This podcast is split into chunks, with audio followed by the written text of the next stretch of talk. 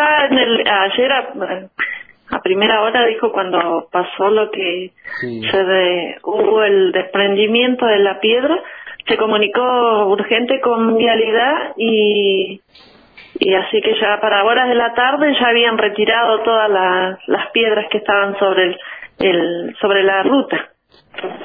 Es ruta 10. Nosotros estamos de de donde de, a bajada del, de bajada del área estamos a una distancia de 30 kilómetros.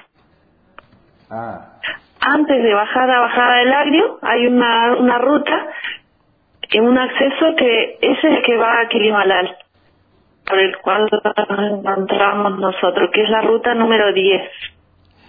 ¿y esa es la ruta que utilizan habitualmente los vecinos?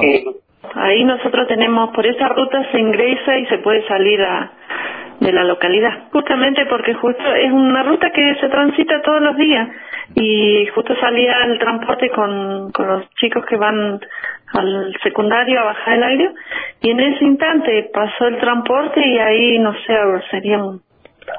No, no, de eso no, no hubo, no hubo, no se registró ningún daño, o sea, en, en vivienda, en eso, nada, nada más que fue eso de la, de la, de la barra que fue en la mañana, porque si bien el, el, lo del sismo y eso se registró como a las 12 y 20, 12 y 25 en la noche, esto fue en la mañana, así que debe haber sido consecuencia de eso.